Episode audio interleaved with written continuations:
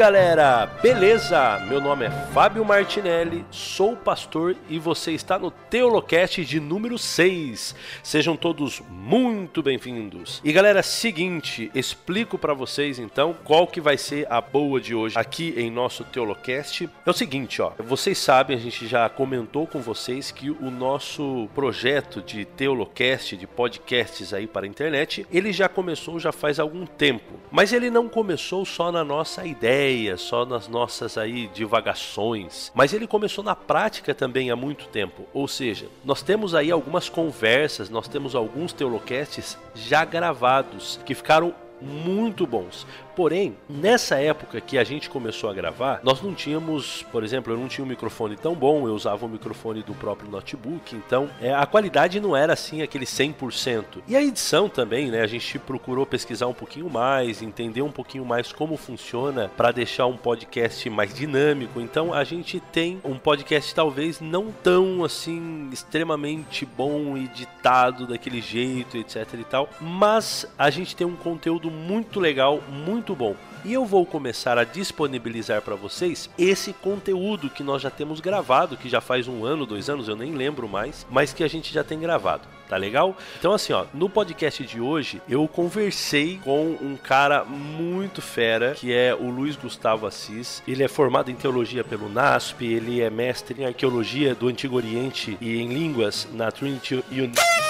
Trinity International University e ele também é doutorando em línguas antigas. Então, assim, ele tem muito conteúdo. Foi uma conversa muito bacana, foi uma introdução aí à arqueologia bíblica e eu tenho certeza que você vai gostar demais. Então, assim, ó, sem enrolação, aproveita bastante esse episódio e diz também o que você achou. E se gostou, gente, compartilha.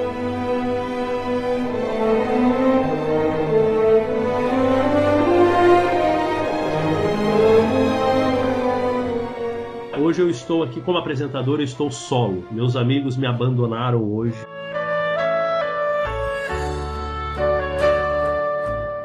Porém, eu tenho aqui um camarada que é um grande amigo, que é o Luiz Gustavo Assis, e ele está aqui com a gente. E aí, Luiz, beleza, cara? Olá, Fábio, tudo certo, cara? Graças a Deus, é um privilégio estar aqui contigo nesse podcast. Legal, cara, seja muito bem-vindo aí. E Luiz, vamos começar te apresentando então. Quem é você, o que, que você faz, onde você está? Bom, já disse meu nome, Luiz Gustavo, sou formado em teologia, me formei em 2007 no NASP Campus Engenheiro Coelho. Trabalhei no Rio Grande do Sul, em Esteio, Caxias e Porto Alegre até 2013, julho de 2013, quando então, juntamente com a minha esposa, a gente se mudou para os Estados Unidos para fazer nosso mestrado. Meu mestrado foi na área de arqueologia do Antigo Oriente e línguas na Trinity International University, que é no norte de Chicago. E no momento, ah, eu estou me preparando para o doutorado, estou tomando duas classes, duas línguas da antiga Mesopotâmia, acadiano, sumeriano. Nos tempos vagos, eu gosto de assistir filme, gosto de viajar, gosto de ler sobre história, gosto de aprender sobre línguas, enfim, é um pouquinho do que poderia me definir. Né? Legal, show de bola. Ô Luiz, de onde surgiu, cara, essa paixão assim por línguas antigas, por arqueologia? Quando foi que começou assim essa? Você falou assim, ó, vou, vou seguir esse caminho aqui que eu curto muito esse negócio. Você quer a resposta séria ou a, a mais, mais divertida? Porque ah, cara, o negócio aqui é diversão, cara. Manda ver. As duas, as duas se, se misturam, mas, assim, sendo bem sincero, foi em 1990, depois eu assisti Indiana Jones e a Última Cruzada. Olha aí, cara. Indiana Jones, muito obrigado, Indiana Jones. então, naquela época eu falei, ah, quero ser arqueólogo e tal, essa coisa de aventura, de de descoberta, de, de decifrar enigmas. E lógico que a arqueologia é muito diferente daquilo, e eu acabei indo para o caminho da teologia, que era algo mais real no meu, no meu contexto, né, como cristão desde berço. Só que durante a faculdade de teologia, antes mesmo eu já lia bastante sobre culturas, povos do Antigo Oriente, os povos vizinhos a Israel, religião daqueles povos, cultura daqueles povos. É, quando eu me mudei para o NASP, né, para fazer teologia, foi ali, você pode ver a diferença no meu, na, no meu, não sei se chama boletim, mas nas minhas notas, as matérias relacionadas com o Antigo Testamento e línguas, minhas notas eram boas. E quando as matérias eram mais práticas, psicologia, é, formação pastoral e tal, aí era bem no limite, assim, né? Tive que até refazer algumas porque eu não entregava os requisitos, porque eu ficava estudando as coisas que eu gostava. Mas, então meu interesse surgiu nessa época, foi meio que um crescente, e aí depois de servir no ministério por algum tempo, eu preciso de um treinamento mais específico, mais focado nessa área, e é o que eu tenho feito até então. Show de bola, cara. Então, em homenagem a você, a gente vai começar o nosso podcast de hoje com o tema de Indiana Jones. É, é, tremendo. Essa música funciona para mim igual as músicas do Rock Balboa funcionam para quem vai pra academia, né? Então, quando eu escuto essa música, eu só tô cansado, desanimado, eu já me animo, já falo, opa, tem que estudar mais.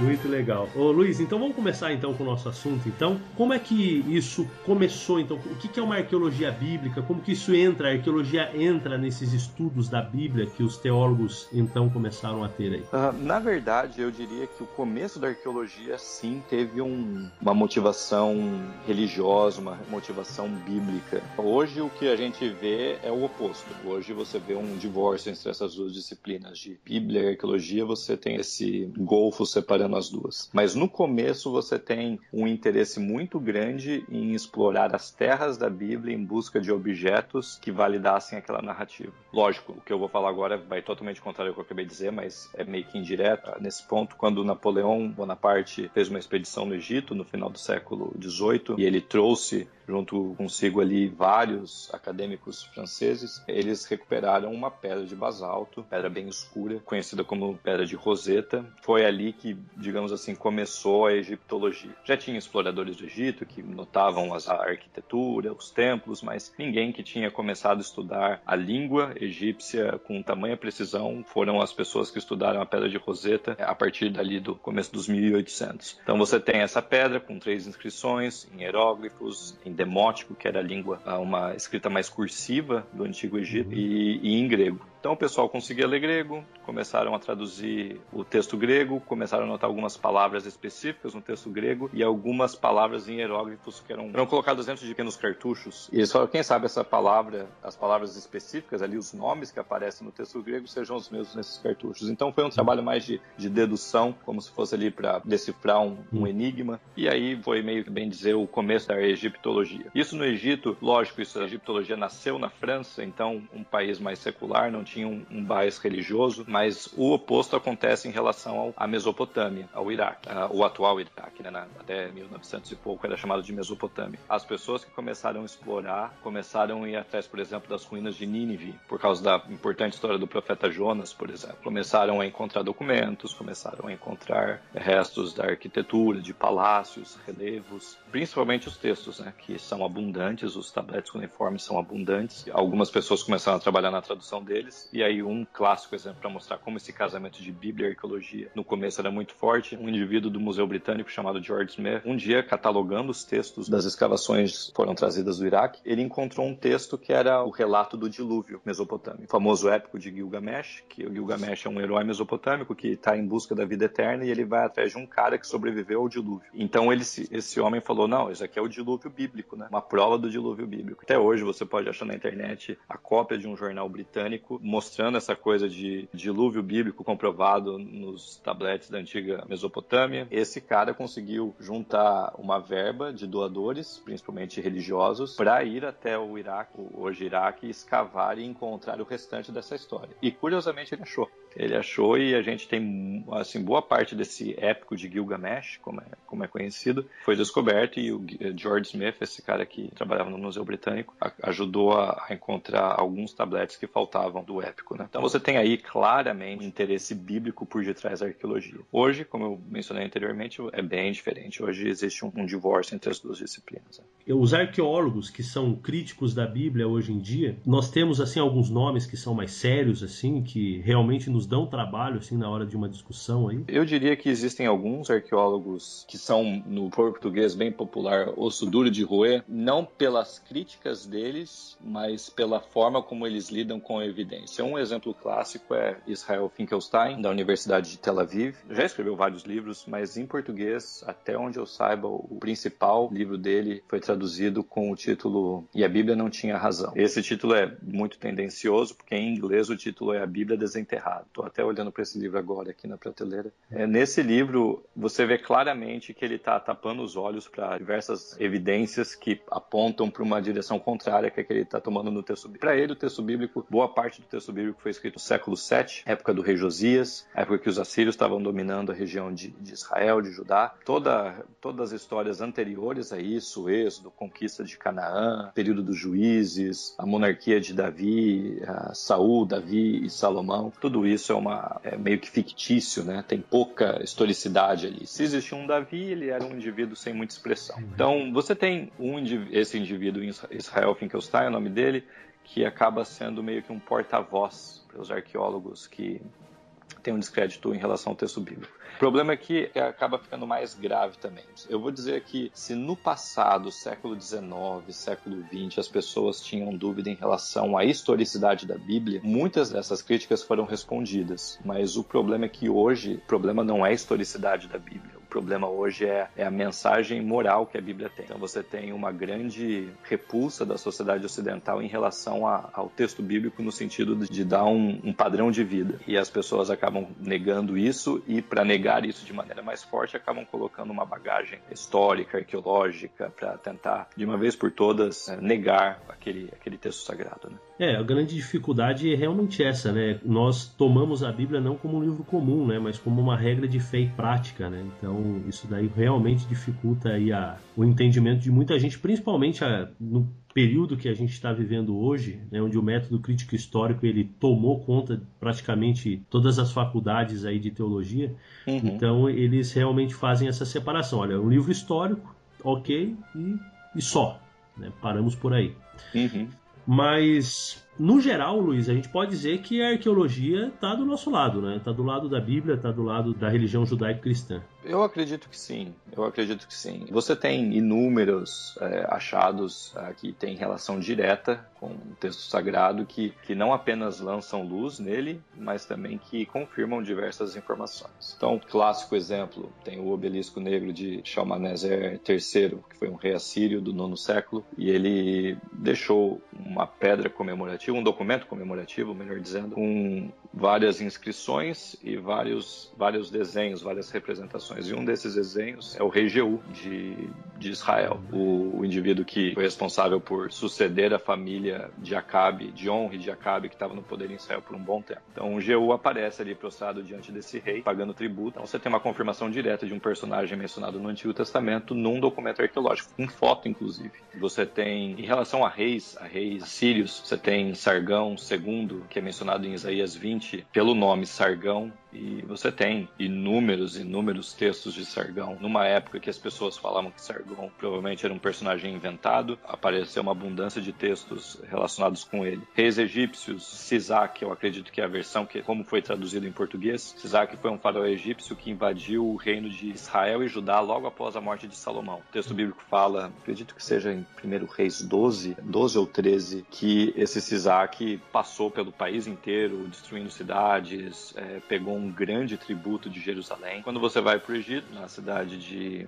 de Luxor, no templo de Karnak, tem lá uma parede do templo de Karnak com uma foto desse faraó Sisac e ele falando das campanhas dele no ano quinto do reinado dele. Ah, não, é quinto ano de Roboão. O ano de Sisac acho que foi vinte e poucos do reinado dele, com vários nomes de cidades de Israel e de Judá que ele conquistou, exatamente como a Bíblia fala. É, ele não menciona Jerusalém, mas é provável que ele mencione porque o texto está quebrado, né? Tem partes do muro que, que, que, que não podem ser é, lidas por causa o texto está destruído. Mas você tem aí uma confirmação clara de um evento bíblico num documento extra-bíblico numa parede de um templo egípcio. Então, a gente poderia aqui dar outros e outros exemplos relacionados a isso, construção em relação à Babilônia, em relação à própria Jerusalém, mas é, eu sei que o tempo nosso aqui é, é limitado, mas existem obras aí que podem ser uma boa introdução.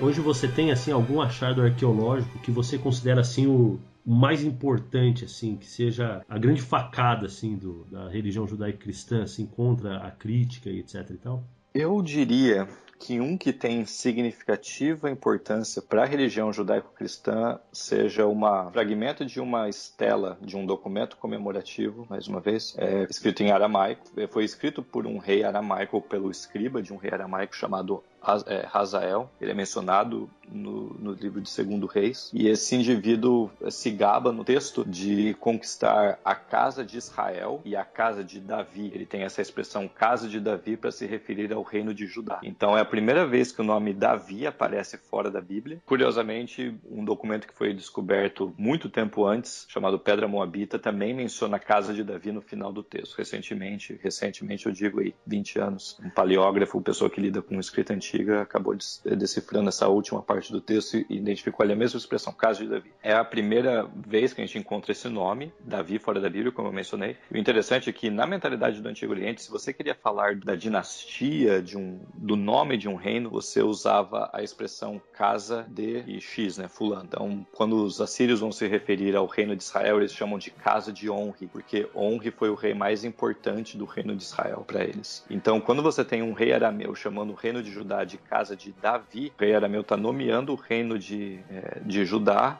após o nome do rei mais importante que Judá ou que Israel teve, que foi Davi. E se a gente começar a ler as críticas que os arqueólogos que negam a historicidade bíblica levantam, eles levantaram inúmeros problemas para isso. Falaram que era um documento falsificado, falaram que a tradução estava errada, começaram assim a sugerir inúmeros, inúmeros questionamentos fracos para a autenticidade desse documento. O fato é que, que se Davi não existiu, a gente tem um problema sério toda toda a Bíblia, né? E na verdade, o nome Davi é o nome mais mencionado em toda a Bíblia. O nome Jesus, sem dúvida, é o mais importante, não é esse o ponto, mas o nome Jesus não aparece tantas vezes como o nome Davi. Jesus, se for contar os outros nomes, Estrela da Manhã, Príncipe da Paz e tal, quem sabe a gente tem algum número muito próximo, mas o nome de Davi é proeminente em toda a Bíblia. E se você falar que Davi não existiu, aí você tem uma grande dificuldade para harmonizar a mensagem teológica da Bíblia sem a existência de um Davi histórico. A Bíblia, assim, ela traz assim o reino de Davi como um dos reinos mais prósperos que existiu entre todos os reis de Israel, né? Uhum. Como que a a gente consegue explicar assim a falta de evidência no sentido do seguinte, ó. Como um rei que alcançou tanto, que foi tão longe, pode ter tão pouco é, achados arqueológicos e coisas e referências a eles? Essa é uma boa pergunta, sem dúvida, uma das uh, grandes questões que arqueólogos têm debatido nos últimos anos. Eu diria que uma das principais razões pelas quais a gente não tem evidências, digamos, palpáveis do reino de Davi, primeiro, Jerusalém, que era a capital, nunca foi escavada sistematicamente. Naquilo que seja, por exemplo, o local do Templo de Salomão, filho de de Davi, hoje tem um local sagrado muçulmano, que se for escavado, a gente tem uma grande, uma grande guerra, sem dúvida, como resultado de uma simples escavação. O que você tem em Jerusalém, que é chamado de Cidade de Davi, e uma arqueóloga israelense chamada Eilat Mazar, há alguns anos já, mais de 10 anos, ela tem conduzido escavações é, nesse local chamado Cidade de Davi e ela identificou aquilo que seria o palácio do rei Davi, com base no tipo de arquitetura, com base na decoração extremamente luxuosa que teria nesse palácio e é datado da época de Davi, décimo século, 970, 950. Então essa época aí que a Bíblia situa o reinado de Davi. Você tem sim evidências indiretas para o reinado de Davi. Essa pedra chamada Estela de Dan, que eu mencionei anteriormente, do rei arameu, que menciona a casa de Davi, é uma. Esse outro documento documento que foi descoberto na Jordânia, do outro lado do Rio Jordão, é chamada Pedra Moabita, que menciona no final ali a casa de Davi. Você tem um fenômeno muito interessante nessa época. Na época do reinado de Davi, Egito, Assíria, Babilônia, esses poderes estão fracos nos seus territórios. Eles não estão fazendo nenhuma campanhas assim, além de suas fronteiras, tentando conquistar território na região de Canaã, região da Síria, Líbano. Então tem o ditado: quando os gatos estão longe, os ratos é, brincam. Né? Nessa época que Egito, Assíria, Babilônia não estão interferindo na região de Canaã, é que você vê o, o, o crescimento de alguns poderes,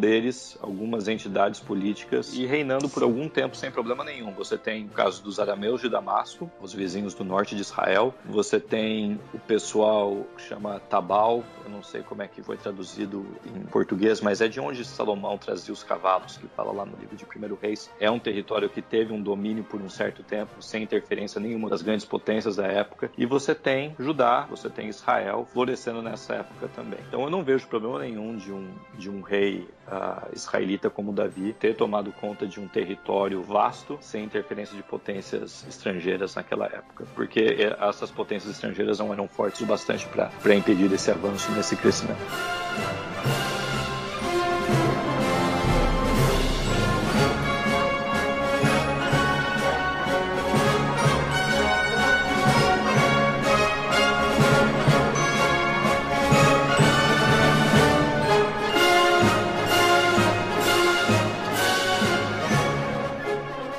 Uma coisa assim que eu acho que é muito interessante, assim, é uma dúvida, né? Uma curiosidade que eu acho que todo mundo tem aí, em relação a como funciona, né, esse negócio de escavação arqueológica, o que é considerado como achado arqueológico, né? Um pedaço de papel, é só pedra, é só aquilo que está enterrado, como que funciona isso? Eu citei recentemente algumas importantes descobertas, maioria delas inscrições. É, o dia a dia de uma escavação se consiste em encontrar é, cerâmicas, fazer a datação a partir das cerâmicas. É, é um, existe um exemplo muito legal para entender a importância das cerâmicas. O detalhe é que toda cultura, em toda época, tem um tipo de roupa, né? Então a roupa que a gente usa no Brasil é diferente da roupa que usa, por exemplo, na África do Sul. A roupa do Brasil nos anos 70 é diferente da roupa do Brasil hoje. Então, quando você vai para cerâmicas com essa mentalidade, faz muito sentido. A cerâmica de Israel é diferente da cerâmica ah, dos Moabitas, por exemplo. A cerâmica de Israel na época de Davi, no décimo século, é diferente da cerâmica de Israel na época de, de Josias, o rei de Judá Judá, que foi morto um pouquinho antes da conquista de Nabucodonosor ali em Jerusalém, no, no sétimo século. Então,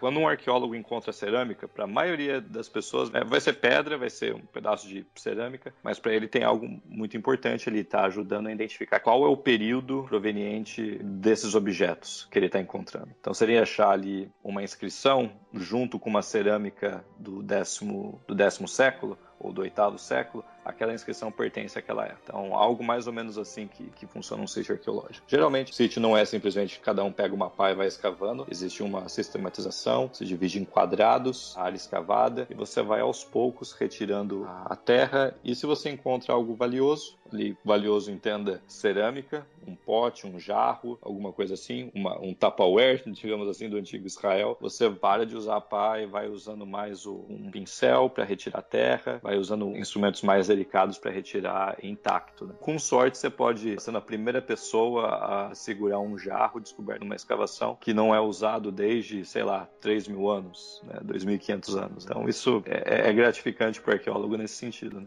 Eu, apesar de já ter escavado uma vez, eu me considero mais o, o, arqueólogo de escritório, né? Eu gosto mais de lidar com inscrições, gosto mais de lidar com aquilo que foi descoberto, o contexto do, daquilo que foi descoberto, não necessariamente estar tá lá de sol a sol. Né?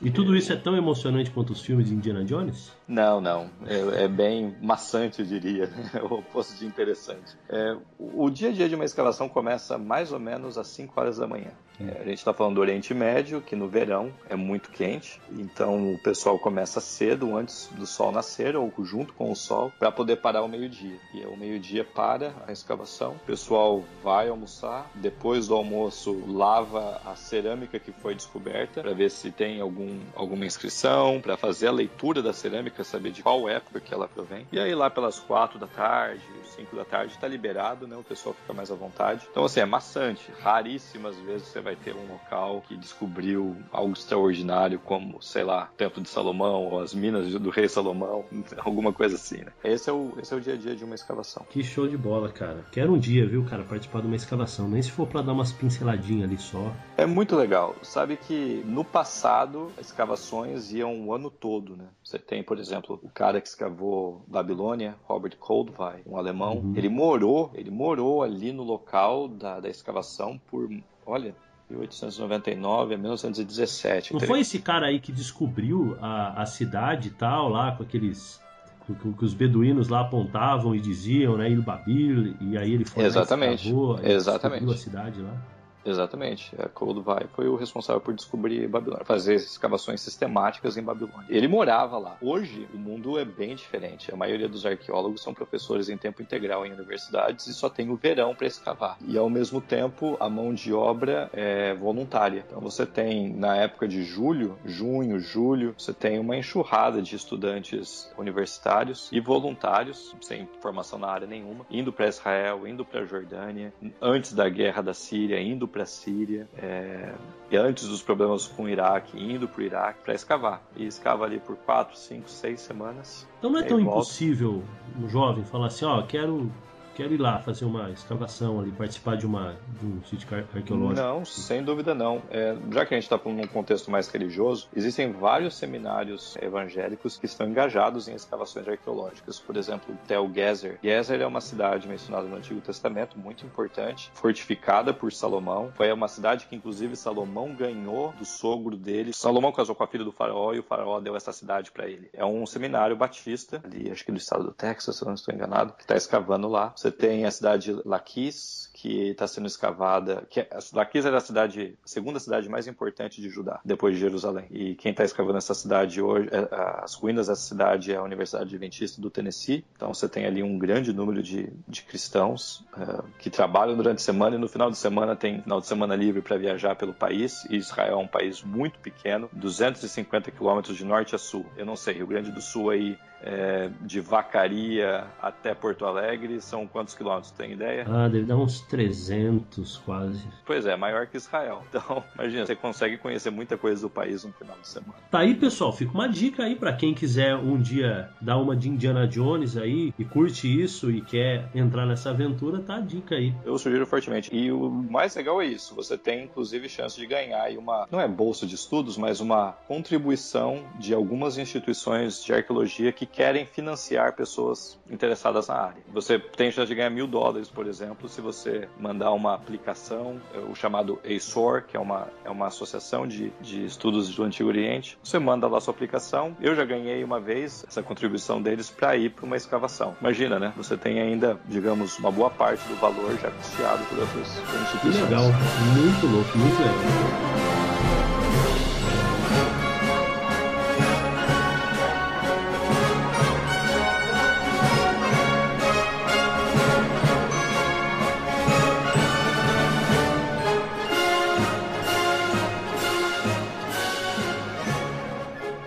Você acha que hoje a arqueologia ela é fundamental para o estudo das escrituras? Sem dúvida. O principal motivo para minha resposta ser tão afirmativa é que a gente tem um, um, abismo separando a gente do texto bíblico, um abismo cultural, um abismo linguístico, um, um abismo geográfico que não faz muito sentido para uma pessoa no século 21 ler uma história que aconteceu em 1300 a.C., por exemplo. A gente tem um período muito longo aí separando a gente, uma língua diferente, uma geografia diferente, que só essa abismo só é preenchido ou parcialmente preenchido, muitas lacunas ainda permanecem, quando você vai para o mundo da arqueologia, né? quando você descobre o tipo de, a gente sabe, por exemplo, o tipo de roupas que as pessoas usavam na época de Josué quando ele chegou em Canaã. A gente sabe como é que eram os potes que as pessoas armazenavam comida naquela época. Se você estuda geografia bíblica e muito da geografia bíblica é feito através da arqueologia, quando você vai identificando locais, você consegue entender a narrativa bíblica, por exemplo, um exemplo muito simples, mas que as pessoas lá na história de Sansão, por exemplo, que Sansão desceu a Tímina e passando lá pelas vinhas de Tímina, é, um leão o atacou e tudo mais. Muita gente aplica esse desceu Sansão no sentido espiritual, né? Pois é, ele tá indo ao fundo do poço, tá indo lá se casar com a Filisteia, tá indo lá dar o seu segredo, dar, dar o segredo da sua força. Mas existe um aspecto muito mais simples e muito mais real que é a geografia. Sansão morava na região de Bet Shemesh, que é uma região mais elevada, e Tímina fica mais no vale. Simples assim. Então, é, isso te ajuda a entender quando fala de desceu. Não só entender, interpretar, né? A gente conseguir aplicar no nosso dia a dia também, né?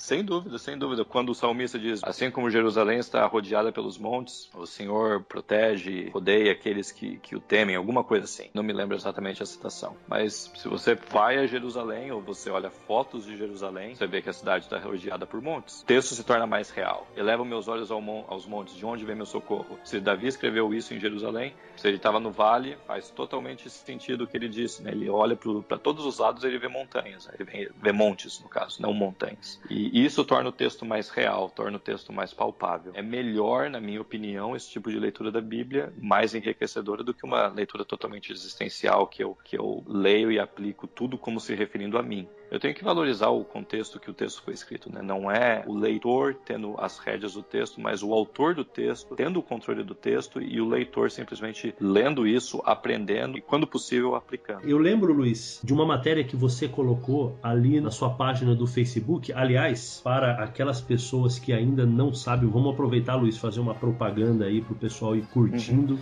a tua página lá no Facebook. Deixa eu até abrir ela aqui. Então tá aqui a página do Luiz, que é contexto histórico do Antigo Testamento. Coloca isso aí lá no procurar no Facebook lá, que você vai encontrar. É uma página. Olha, não é não é querer encher muito sua bola, não, Luiz, mas é a melhor página, pelo menos em português, que eu conheço sobre essa questão do contexto histórico do Antigo Testamento, arqueologia e tudo mais. É a melhor que tem. Então, meu amigo ouvinte, se você está aí, ó, nesse momento com o teu celular na mão, com o teu notebook aberto, procura já, curte a página lá que você vai crescer muito nela. E Luiz, eu me lembro de uma vez que você colocou alguma coisa lá em relação aos templos que existiam entre os pagãos, a estrutura do templo, a divisão do templo, e você fez uma conexão é, entre entre o templo de Israel e há uma eles são muito parecidos né uma ligação muito grande entre eles é, inclusive se eu não me engano, parece que essa questão de templos móveis, né, igual tinha em Israel, que eles iam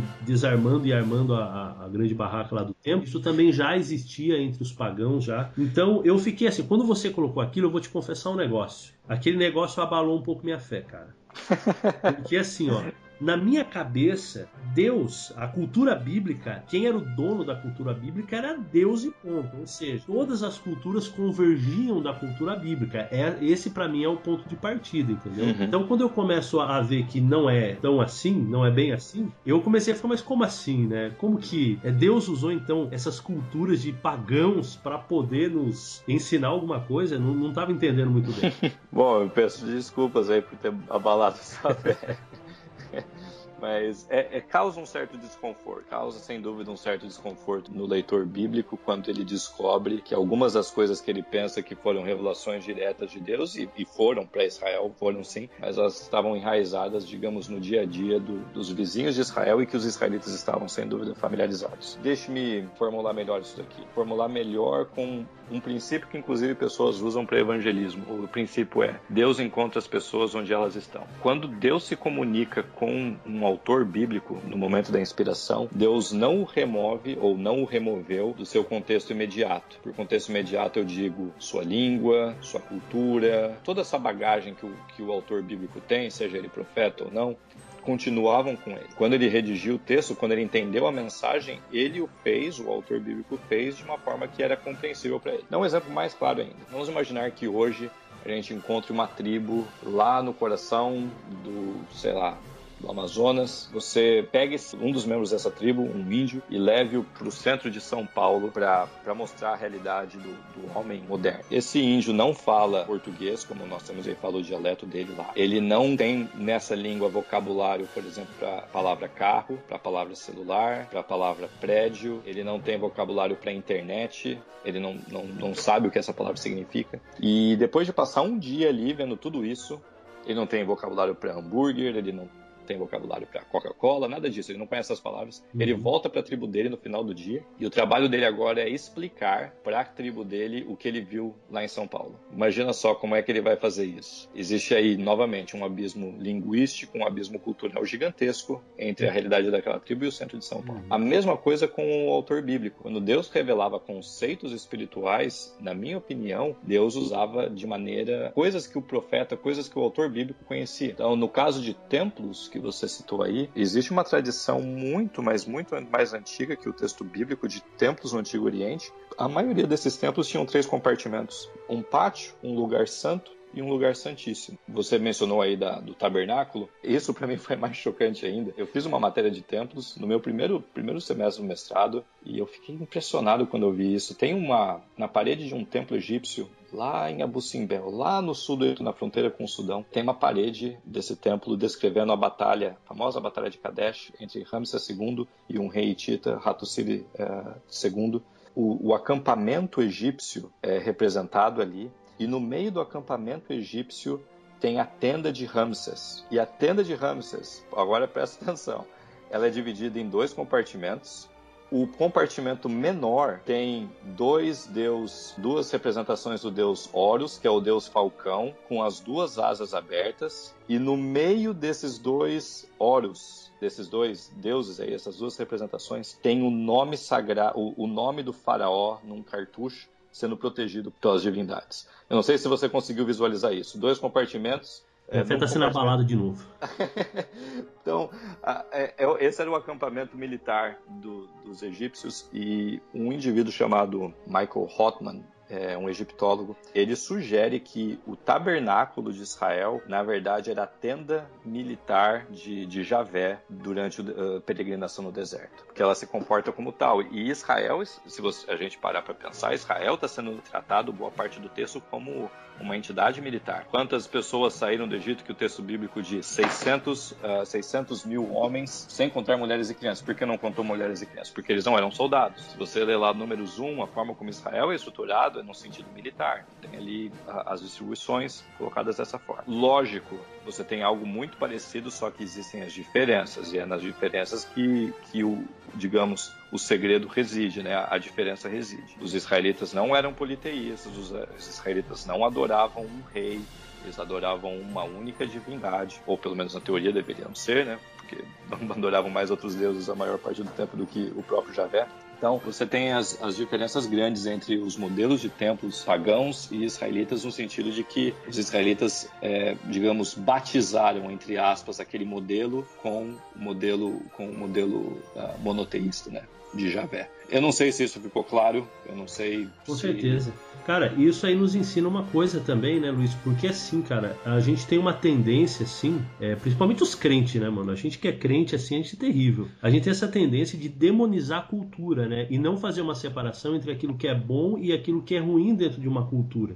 E Sem Deus dúvida. ele faz exatamente isso, né? Ele pega uma cultura, ele extrai aquilo que é de bom, aquilo que vai ser entendível, aquilo que vai ser importante nessa conexão de comunicação entre Deus e homem, e ele vai usar essa cultura para o bem, né? Ele vai usar essa cultura para algo que é positivo. Sem dúvida. No caso dos templos, é, essa era uma realidade, por exemplo, que os israelitas no Egito estavam familiarizados com essas ideias de tabernáculo. Então, quando Deus pede para construir um tabernáculo, ele mostra um modelo para Moisés. Eu acredito que Deus mostra um modelo para Moisés. E Moisés fala, ok, então eu vou seguir esse modelo, e era uma coisa palpável para ele, porque ele conhecia o modelo das tendas militares do Antigo Egito. E ele vai fazer o tabernáculo, na verdade Bezalel faz o tabernáculo naquele molde. É, um exemplo que é diferente dos templos agora, mas para é, fortalecer essa mentalidade de Deus encontra as pessoas onde elas estão, é o caso de, de Daniel. Para mim, Daniel é muito forte nesse sentido, quando você compara as visões do capítulo 2 e as visões do capítulo, a visão do capítulo 2 e do capítulo 7. É, no caso, o sonho do capítulo 2 e o sonho do capítulo 7.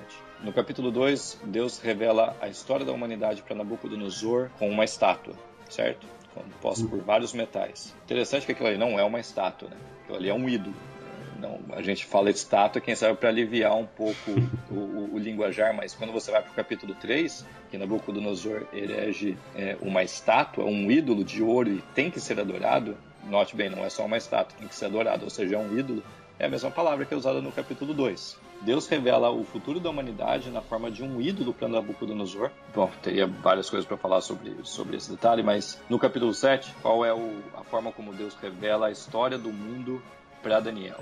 Não é um ídolo, porque Daniel é um judeu. Nabucodonosor era um pagão. Deus usou algo conhecido para um pagão para revelar o futuro. Para Daniel, ele era um judeu, conhecia a Bíblia, então Deus isso aqui para mim foi uma grande surpresa.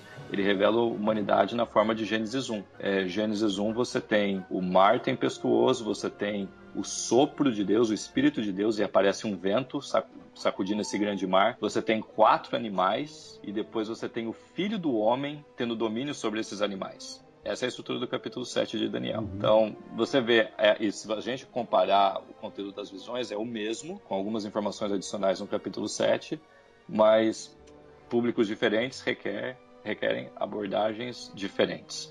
E indo um pouquinho mais longe ainda, a gente precisa lembrar que Daniel não tinha um trabalho muito que não seria muito bem quisto nas nossas igrejas hoje. Né? Se a gente ler o capítulo 5, ele era chefe dos magos, dos astrólogos, dos uh, exorcistas, desse pessoal todo na Babilônia. Com certeza ia ser disciplinado.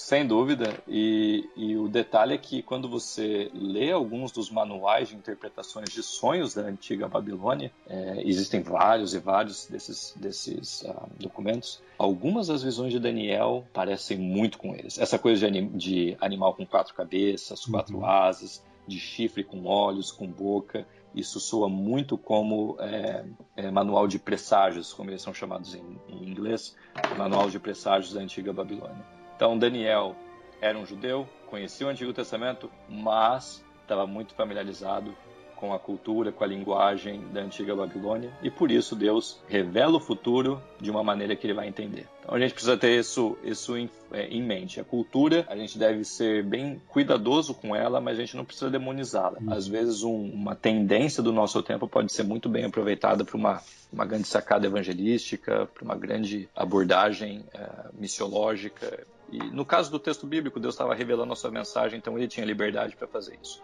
Hoje a gente tem a revelação, a gente sabe as diretrizes, o caminho por onde ir e não ir. Então a gente pode ser mais seletivo no, em relação à cultura. Mas no tempo bíblico, Deus era quem estava no controle da, da inspiração. Luiz, hoje, assim, atualmente, hoje, qual Conta pra gente as treta que tá rolando aí. Quais são os tópicos mais debatidos entre os arqueólogos? Ok, bom, a gente tem alguns. Eu vou aqui nomear principalmente dois. Um tem a ver com o reino de Davi e Salomão, que a gente estava falando. O Israel Finkelstein, que eu mencionei anteriormente, ele escreveu há um tempo atrás um livro, acho que em 2006, um livro chamado Reino de Davi e Salomão, e onde ele, ele acredita que ele sepultou de uma vez por todas esses dois reis. E desde então, vários acadêmicos cristãos, seculares, não céticos, mas é, pessoas que não têm um interesse religioso no texto bíblico, arqueólogos judeus começaram a trabalhar muito nessa questão, em escavações, e nessa, mais ou menos ali por volta de 2007, eu acredito, começaram as escavações num local chamado Kirbet Keyafa. Você pode nunca ter ouvido o nome, mas você já leu desse lugar na Bíblia, que é essa é a cidade de Saarim ou Shaarim, como aparece no texto de 1 Samuel 17, que é a famosa história de Davi e Golias começaram a escavar essa cidade e descobriram que era uma fortaleza na época de Davi, num território que era extremamente é, disputado entre filisteus e israelitas. O teor da história de Davi e Golias é esse, né? Um território que está sendo disputado pelas duas entidades políticas. Várias coisas foram descobertas ali, inclusive uma das inscrições, acredito que seja a inscrição hebraica mais antiga que você tenha registro, foi encontrada ali. Quando o pessoal encontrou essa, começaram a escavar essa fortaleza, os críticos evidentemente falaram, não, isso daí não era israelita, isso daí era independente, não, não, era, nem, não era nem filisteu. Você pode dizer a diferença entre filisteus e israelitas na cerâmica e, e, na forma e nos ossos que são encontrados no, no, local, ossos de animais que são encontrados no sítio. Se encontram ossos de porcos, é um site filisteu se são ossos, é, não, não tem ossos de porcos, muito provavelmente é um, é um site, é um, um sítio arqueológico é, judeu, ou israelita no caso. Então não foi encontrado nada de porco ali, ou seja, era, era israelita. Numa área que a Bíblia atribui para o texto, é, no texto bíblico, para o reino de Israel. Então muita gente começou a falar, pois é, como é que a gente explica, se não existia um Davi, se não existia uma monarquia unida de Israel, como é que a gente explica a presença de uma fortaleza nessa época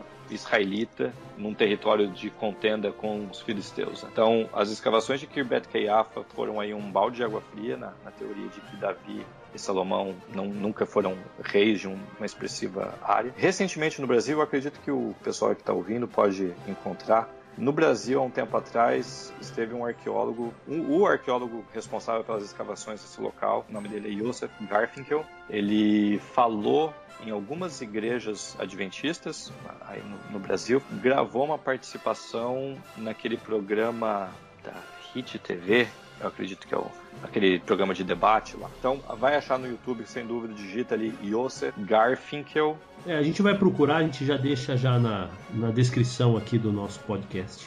Beleza, ótimo. Então, esse é um, um tópico, o reino de Davi e Salomão, que está cada vez mais acalorado. E o segundo tópico, que vem antes desse, em termos de cronologia, são as origens de Israel. Hoje, são poucos os acadêmicos bíblicos que acreditam numa origem de Israel, é, uma origem para os israelitas em Canaã a maioria hoje dos acadêmicos bíblicos, arqueólogos, acreditam que Israel não se originou, não foi para Canaã vindo de fora, ou seja, um êxodo do Egito, passando um tempo no deserto e depois entrando em Canaã. A maioria desses acadêmicos acreditam que Israel se originou em Canaã, ou seja, não existiu êxodo, não existiu conquista de Canaã, eles surgiram ali. Isso é muito forte, tem muita discussão nessa área. O principal argumento para isso é que você não, não, não tem como mostrar a diferença no tipo de cerâmica, novamente a importância da cerâmica. Na época que a Bíblia fala que os israelitas chegaram em Canaã, seja ali 1350, seja 1200, as duas datas para o êxodo, que é uma outra discussão, como são propostas, Nessas duas datas você não consegue ver uma mudança na cerâmica encontrada nos, nos, nos, sites escavados em Israel. Então isso faz com que as pessoas digam, bom, não tem diferença nenhuma, não chegou nenhum grupo novo aqui. Mas a questão é muito mais ampla do que isso. Né? Você tem, por exemplo, no sul da Mesopotâmia, a título apenas de ilustração, um grupo estrangeiro entrando no sul da Mesopotâmia, no que era chamado de Suméria, é, os amoreus, e quando eles chegam lá, você não consegue notar diferença nenhuma na cerâmica deles também. E a gente sabe desse grupo que eles entraram na Suméria pelas fontes escritas, falando exatamente o que aconteceu, como eles chegaram ali, como eles tomaram conta da cidade, mas pela cerâmica, pelos restos encontrados em escavações, você não consegue notar a presença de um outro grupo. Então, no, no caso da Bíblia, é mais ou menos parecido. A gente tem um texto que fala como os israelitas entraram ali, mas ah, os restos encontrados não, é não são diferentes daqueles dos antigos moradores de Canaã, no caso dos cananeus. Bom, discussão ampla, mas existe aí inúmeros detalhes que poderiam ser mencionados, a questão do número de israelitas que entraram em Canaã, a população, a, a, demografia de Canaã naquela época, com a presença dos israelitas, como foi a conquista de Canaã, que está aí um outro detalhe que a gente, quando lê o texto de Josué, a gente pensa que foi uma conquista de norte a sul, os israelitas conquistaram tudo, mas quando você lê o primeiro capítulo de Juízes, você vê que a situação era bem diferente, existiam eh, tinham muitos territórios que não foram conquistados pelos israelitas, tinham muitos cananeus é, ainda em Canaã, que influenciaram a religião dos israelitas naquele período dos juízes. Enfim, a discussão é longa, mas esse sem dúvida é um, é um tópico acalorado que a gente pode deixar algumas bibliografias para o ouvinte é, dar uma conferida por conta própria. É, galera, o que a gente quis hoje passar aqui para vocês foi uma visão mais geral da arqueologia, né, do que, quais as importantes, mais importantes descobertas hoje, como funciona uma escavação, né, qual o valor e tal. Todos esses tópicos aí a gente achou interessante a gente abordar, mas com certeza a gente vai voltar a falar de assuntos específicos em relação às discussões mesmo, em relação a pontos específicos da arqueologia bíblica. E é uma área muito legal, muito interessante. Eu tenho certeza que você que acompanhou até aqui curtiu demais. Luiz, eu gostei demais, cara. Eu curti demais a nossa conversa aqui. Eu acho que foi muito produtiva. Eu fico feliz, cara. Fico feliz e tomara aí que alguns ouvintes sejam ávidos por esse assunto e que se aventurem nos livros, vá atrás aí de, de subsídio para as escavações, como eu mencionei. Com certeza. Ô Luiz, você teria uma, alguma indicação de livros aí para a gente deixar para a galera? Em português, para introdução no assunto, eu acredito que alguns livros poderiam ser mencionados, entre eles Pedras que Clamam, é, de Randall Price, é, publicado pela CPAD, a Casa Publicadora Assembleia de Deus. É um livro muito legal. Um outro livro, Pastor Rodrigo Silva, Escavando a Verdade, em português é uma boa introdução, mais atualizado que o Pedras que Clamam, apesar que o livro já tem quase 10 anos. Tem um outro outro livro muito legal, só que, olha, a última vez que eu vi era caro, por causa da quantidade de fotos e de muito boa qualidade. É o livro Descoberta dos Tempos Bíblicos, Alan Millard. Ele foi professor na Universidade de Liverpool e trabalhou algum tempo no Museu Britânico, é, lá em Londres. E esse livro é magnífico, porque ele não só vai ter um, alguns textos, o livro é mais carregado de fotos. E é, ah, é maravilhoso você, você ler e ver aquilo que você está lendo. Então ele ilustra muito bem o livro, muito legal. Em espanhol, um professor meu escreveu um livro em inglês e foi traduzido para o espanhol chamado Arqueologia Bíblia como falaria isso em espanhol, não vou arriscar meu, meu portunhol aqui não, para não passar vergonha, mas eu acredito que está tá disponível em espanhol. James Hoffmeyer é o nome dele, é um egiptólogo. Em, em inglês a, a, lista é bem maior. Né? Infelizmente a gente tem poucas traduções em, em português é. É, na área atualizadas, mas em inglês a lista é grande. Uma vez eu fiz um achado arqueológico, sabe? Eu estava acampando, tinha uma casa muito velha nesse lugar de acampamento, eu acabei entrando lá e lá tinha muitos livros antigos jogados lá. E eu achei um livro chamado E a Bíblia tinha razão. Opa, Werner Keller. Isso, e eu levei ele embora. É, é, um livro muito legal, mas eu acredito que, a começar pelo título, é, ele já exagera, ele exagera um pouco no, nas discussões. Né? E, e vai para alguns caminhos que a gente. Bom, eu, como cristão, leitor da Bíblia, quando leio algumas partes, por exemplo, dilúvio, dilúvio universal, para mim, o dilúvio foi universal. Nesse livro vai dizer que o dilúvio foi específico na, no sul da Mesopotâmia. Lógico, eu não sei até que ponto Werner Keller era um entendido no assunto, eu acredito que ele não era um especialista. Ele exagera um pouco nas afirmações. Show de bola, Luiz. Luiz, vamos terminar então. Termina aí com uma mensagem especial para os nossos ouvintes aí. Como o nosso objetivo aqui, a gente já falou isso no nosso primeiro podcast. Nosso objetivo é fazer com que você, jovem, sinta o desejo, sinta a ansiedade, a fome pela teologia bíblica, por se aprofundar cada dia mais aí no seu conhecimento sobre Deus. Então, Luiz, deixa uma mensagem de incentivo para essa galera. Daniel mostra claramente o que, que é ter um conhecimento acerca de Deus e um conhecimento de Deus. Conhecimento de Deus porque ele se relacionava com Deus. A gente vê isso claramente no livro. Ele orando o tempo todo, conhecendo a Bíblia muito bem. Capítulo 9, ele está lá estudando os livros de Jeremias. Capítulo 7, que eu mencionei anteriormente, ele faz menção a Gênesis 1, da estrutura de Gênesis 1. Então ele conhece acerca de Deus e conhece, conhece Deus, perdão, e conhece acerca de Deus. Ele conhece aquilo que estava ao redor do, do seu mundo. Conhecendo